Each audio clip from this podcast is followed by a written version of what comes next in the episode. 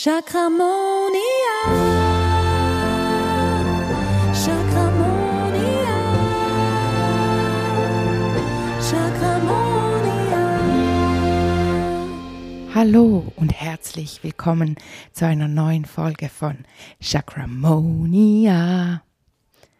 Heute wollen wir über das Stirnchakra sprechen und wie es sich bei hochsensiblen Personen zeigen kann.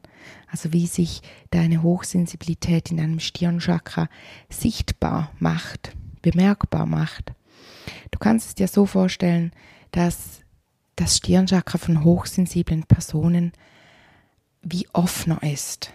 Es ist ja, wie ich bereits in einer anderen Podcast-Folge erwähne, ähm, wie ich die Chakren wahrnehme, wie so Transformationshäuschen.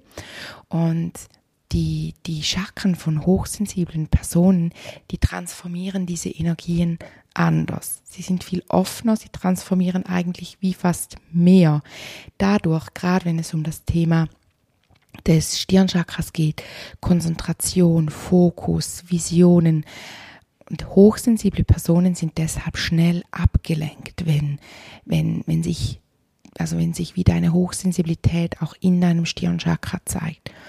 Diese Woche hat mich jemand auf Instagram gefragt, ja, kann sich das denn in mehreren Chakren zeigen, wenn ich hochsensibel bin? Ja, natürlich, es kann sich sogar in allen Chakren zeigen.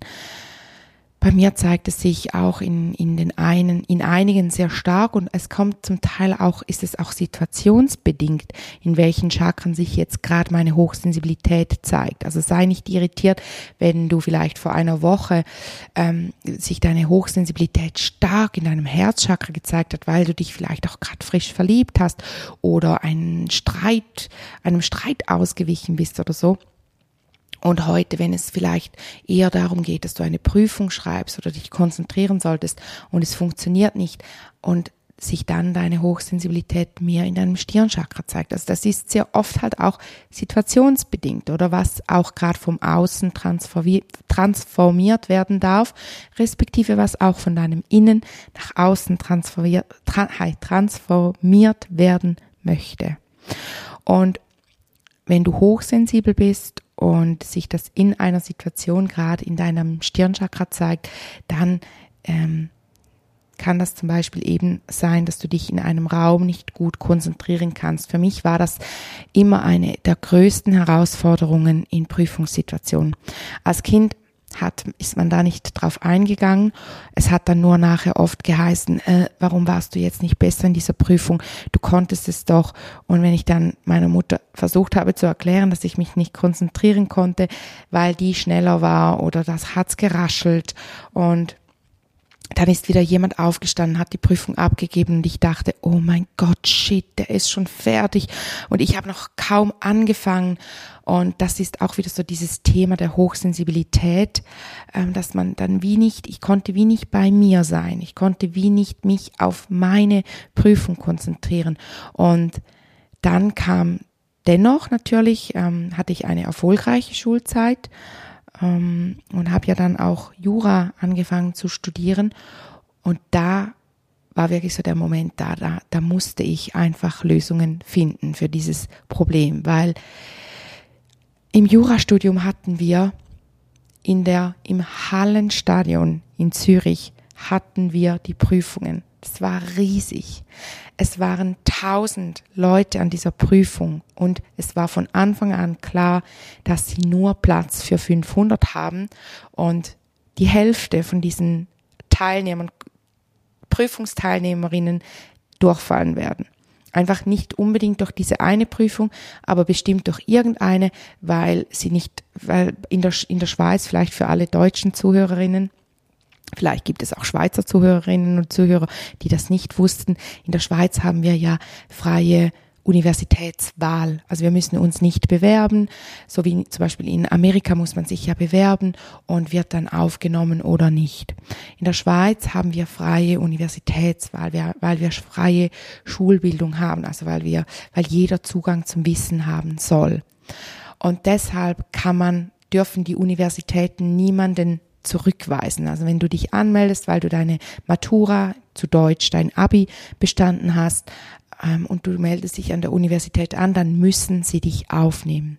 Trotzdem hat eine Universität grundsätzlich nur Platz für eine gewisse Anzahl Personen in ihren Sälen, in den, in den ähm, in den Lab, also ja, in den Labor, im Labor. Sie haben nur eine gewisse Anzahl Plätze, halt Sitzplätze auch, oder? Und deshalb im ersten Jahr U-Studium waren wir 500 Personen zu viel. Und das war dann schon so, dass sie jedes, ähm, jede Vorlesung wurde doppelt gehalten, immer eine um acht und eine um zehn. Man konnte selber entscheiden, wann man geht, aber die meisten wollten halt ausschlafen, Party, weil wir Partys hatten, sehr viele Partys und sind dann erst um zehn gegangen und ich habe dann und natürlich auch alle, die gependelt haben. Das war dann für mich der Zeitpunkt. Ich habe dann schon nach vier Wochen, ich wollte zuerst auch pendeln von St. Gallen, weil ich meine Stadt liebe. Und ähm, habe dann aber schnell gemerkt, das geht nicht, weil dann schaffe ich die 8 Uhr Vorlesung nur, indem ich um halb, also um, um ja halt auf den ersten Zug gehe und so. Und habe dann deshalb mir in Zürich eine Bleibe gesucht und die dann auch zum Glück mega schnell gefunden. Bin dann nach sechs Wochen habe ich dann in Zürich gelebt, sechs, sechs Wochen nach Beginn des Studiums. Und es war für mich eine mega Erleichterung. Damals wusste ich ja noch gar nicht, dass ich hochsensibel bin. Ähm, und ich habe einfach halt gespürt, dieser Zug, dieser erste Zug am Morgen von St. Gallen nach Zürich, der war immer so überlastet.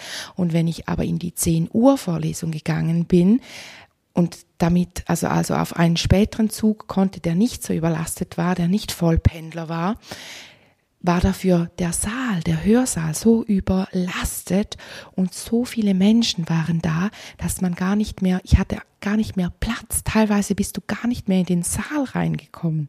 Und wenn du nicht in den Saal reinkommst, dann weißt du auch nicht, was diesem Dozent wichtig ist. Und was ähm, dann an der Prüfung abgefragt wird. Also du merkst es ja in den Vorlesungen, was ihm, diesem Dozenten wichtig ist, damit du dann auch weißt, okay, da muss ich mich auch drauf spezialisieren, wenn es dann um die Prüfungsvorbereitung geht. Genau. Mittlerweile weiß ich natürlich, dass das für mich als hochsensible Person sowieso diese vielen Menschen im Zug, im Saal, überall. Und deshalb bin ich dann eben nach sechs Wochen habe ich in Zürich gelebt und konnte so immer in die acht Uhr Vorlesung, habe die ähm, und hatte da auch immer schön meinen Sitzplatz und bin dann auch in die anderen Vorlesungen, halt immer in diese Vorlesungen zu den Zeiten, die nicht so beliebt waren. Aber das war auch so lustig. Ähm, die Dozenten, also dann gab es zum Beispiel Strafrecht, hatten wir zwei unterschiedliche Dozenten. Also das wurde ähm, der gleiche Inhalt von zwei unterschiedlichen Dozenten äh, unterrichtet und einer meiner Freunde, der bereits weiter im U-Studium war, hat mir dann gesagt, hey, du musst ähm, immer schauen, welcher Dozent schreibt am Ende die Prüfung und dann musst du zu dem in die Vorlesung, weil der andere, der erzählt einfach etwas, aber schlussendlich ist wichtig, dass du bei dem, der die Prüfung am Ende schreibt, weil immer nur ein Dozent die Prüfung schreibt. Und solche Dinge, das waren so Überlebenstipps. Und die Dozenten, die die Prüfung geschrieben hatten, waren immer die, die in den, in, zu den unbeliebten Zeiten unterrichtet haben. Also es waren alles so kleine Tricks, die die Universität angewendet hat, um halt dann auch wirklich stark selektionieren zu können. Und das weiß man einfach, wenn es ein großer Jahrgang war, dann war die Prüfung ähm, war plötzlich schwieriger, respektive die Anforderung war eine andere. Man musste plötzlich mehr Punkte haben, um zu bestehen wie in einem anderen Jahr, in dem es weniger, also weniger viele Studenten hatte im ersten Jahr. Bei mir war es wirklich ganz extrem. Wir waren viel zu viele. Und wenn du dann mit tausend Leuten in diesem Saal bist und alle schreiben die Prüfung und das war nicht so, dass man so voll abgeschottet war. Es waren einfach Trennwände, nur schon der ganze Stress anzukommen. Du musstest deine ähm, deine, äh, deinen Pass mitbringen, du musstest dich ausweisen, dann hast du eine Nummer gekriegt, dann musstest du auf einem riesigen, an einem Anschlagbrett nachgucken, wo diese Nummer im Saal ist, also welcher Platz deiner ist, dann musstest du dir merken, okay, ich bin im Saal, bin ich im Gang drei, äh, Tisch Nummer vier, da ist meine Nummer, dann, also das war so stressig. Und da hat sich mein Stirnchakra immer extrem krass gezeigt. Und da war ich so, so dankbar um kleine Tricks wie zum Beispiel Oropax. Ich habe immer nur mit Oropax Prüfungen geschrieben. Das habe ich bis, bis wirklich, bis heute habe ich das so bei mir wie abgespeichert. Wenn ich mich konzentrieren muss, dann muss ich mein Gehör ausschalten. Dann mache ich mir auch heute noch, wenn ich mich zum Beispiel mein Buch habe ich mit Oropax in den Ohren geschrieben, mein Chakramonia Buch, weil dann dann kann ich mich auf mich und meine Gedanken konzentrieren. Also versuch auch hier für dich herauszufinden, welche Tricks braucht dein Stirnchakra in einem solchen Moment. Heutzutage weiß ich natürlich auch, dass ich ätherische Öle benutzen kann, die mich in diesem Moment beruhigen und mich in die Konzentration bringen. Zum Beispiel Lavendel beruhigt mich ganz stark, beruhigt oft auch mein Stirnchakra ganz stark. Und wenn es ganz heftig sein muss, dann Serenity. Genau, und Pfefferminze, das weckt mich immer, bringt mich in die Konzentration. Das weiß man ja auch, das ist wirklich auch so, ähm, das sind so die Öle, die auch wirklich für Konzentration sind. Aber es kann auch sein, dass sie bei dir gar nicht das bewirken, gell? Also die ätherischen Öle, die sind so das ist ja auch das Coole, man kann die so individuell nutzen. Also es gibt Leute, die zum Beispiel von Lavendel gar nicht ruhig werden, sondern eher aktiv und das Bedürfnis bekommen zu sprechen, weil es auch gleichzeitig das Öl der Kommunikation ist. Genau. Ja, und so ist das da mit dem Stirnchakra. Jetzt habe ich dir eine sehr lange Anekdote aus meinem Leben erzählt, aber ich fand die gerade so passend, weil und du weißt ja, ich spreche immer total frei in diesen, in diesen ähm, Podcast-Folgen und da schweift man dann schon mal gerne ab. Auf jeden Fall ähm, gehört eben auch diese Reizüberflutung, oder? Das gehört halt dann auch zum Stirnchakra, weil halt viele ähm, von diesen, von unseren Reiz, ja, Organen, wenn man sie jetzt so nennen will, das Auge, das Gehör, wird alles über die, über, über das Stirnchakra eigentlich ge, ge, gelenkt. Äh, das gehört teilweise auch über das Halschakra, sowie auch die Nase gehört wie so ein bisschen zu beiden. Gibt ja immer so, so Grenz, Grenzorgane, Grenzobjekte sozusagen. Das kommt auch, ist auch immer ganz individuell, wie es bei dir jetzt ist. Ich merke zum Beispiel, dass mein Gehör mega stark mit, mit, ähm, auch mit dem Stirnchakra, gerade wenn es um Thema Reizüberflutung geht, ist es stark mit dem Stirnchakra ähm, ähm, verbunden, weil zum Beispiel, wenn ich gestresst bin, dann zeigen sich oft auch meine Ohren. Und gestresst sein oder so dieses oh, bisschen also ich, ich meine jetzt, ich spreche ja nicht von Stress im Sinne von, von äh, äh, zu viel gearbeitet oder so, nicht diese Art von Stress, sondern wenn ich in einer stressigen Situation bin, zum Beispiel mein Kind hört nicht zu und will in die, auf die Straße rennen, so ein, so ein Stress meine ich, der ist sehr oft verbunden mit, mit dem, auch mit dem Stirnchakra, weil das Stirnchakra ja mit dem, mit dem endokrinen System, also dem Hormonsystem verbunden ist. Und in dem Moment muss ja, müssen ganz, oder werden ganz, ganz viele Hormone ausgeschüttet. Und ähm, so merke ich dann oft danach, nach so einer Situation, mega stark auch das Stirnchakra, dass, dass das dann wieder Unterstützung braucht und wie wieder aufgeladen muss, weil das ist ein extremer Energieschub dann auch, oder? Und das, da muss ja dann auch wieder Energie nachfließen, das muss sich wieder erholen und aufladen. Genau.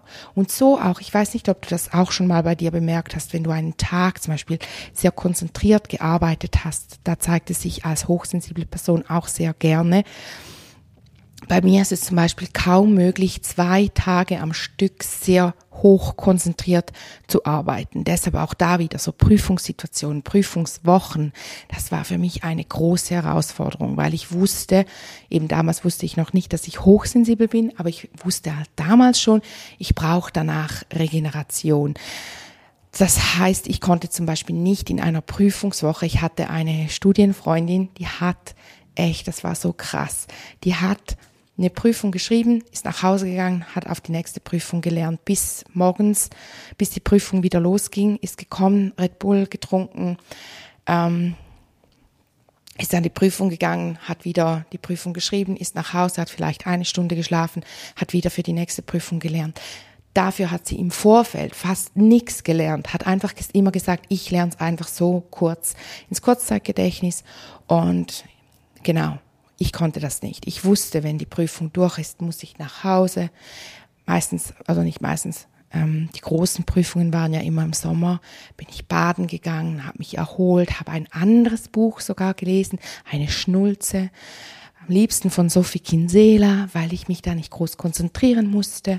Und dann habe ich am Abend, bevor ich ins Bett gegangen bin, nochmals meine Kärtchen bin ich nochmals durchgegangen. Und aber eher, ich habe mich immer eher mir immer wieder mehr so Mantras gesagt, wie ich kann's, ich habe genug gelernt, so, weil ich wie wusste, ich bin gar nicht fähig, so viel nochmals zu lernen und mich dann am nächsten Tag wieder in der Prüfung dann, die gingen ja dann auch zwei, drei Stunden oder mich so lange dann auch konzentrieren zu können. Genau. Und vielleicht merkst du das bei dir auch. Und wenn du dich jetzt fragst, ja, ich weiß das gar nicht, bin ich echt hochsensibel, bin ich es nicht, dann hol dir gerne meinen kostenlosen Test. Ich habe dann Freebie zu kannst du dir gerne runterladen, den Test machen und da findest du im 0, nix findest du heraus, ob du hochsensibel bist oder nicht und dann hat es auch noch einen Teil, in dem du überprüfen kannst, ob du eine hochsensible Mama bist und wenn du noch keine Mama bist, ähm, wie äh, ja, wenn, wenn du mal Kinder hättest oder wie sich deine Hochsensibilität dann zeigen kann. Und dann möchte ich dich auch noch gerne einladen. Nächste Woche am Donnerstag, am 31. ist ja ein wunderschöner Vollmond und da lade ich ein zu einem Austausch unter hochsensiblen Menschen, unter hochsensiblen Seelen und der Event nennt sich äh, Seelenschwestern verbinden sich zum Vollmond und der wird ganz magisch und wunderschön.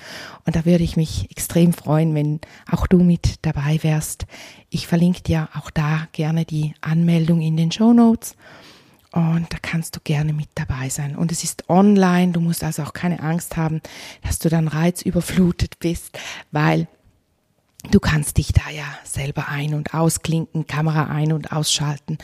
Genau, also das wird ganz, ein ganz schöner Event, ein wunderschöner Austausch unter wundervollen, hochsensiblen Personen. Ich freue mich darauf. Genau. Nun wünsche ich dir eine chakramonische Zeit und freue mich darauf, wenn du nächste Woche wieder reinhörst, wenn wir über das Kronenchakra sprechen und wie sich die Hochsensibilität dort zeigen kann. Tschüdelü. Chakramonia.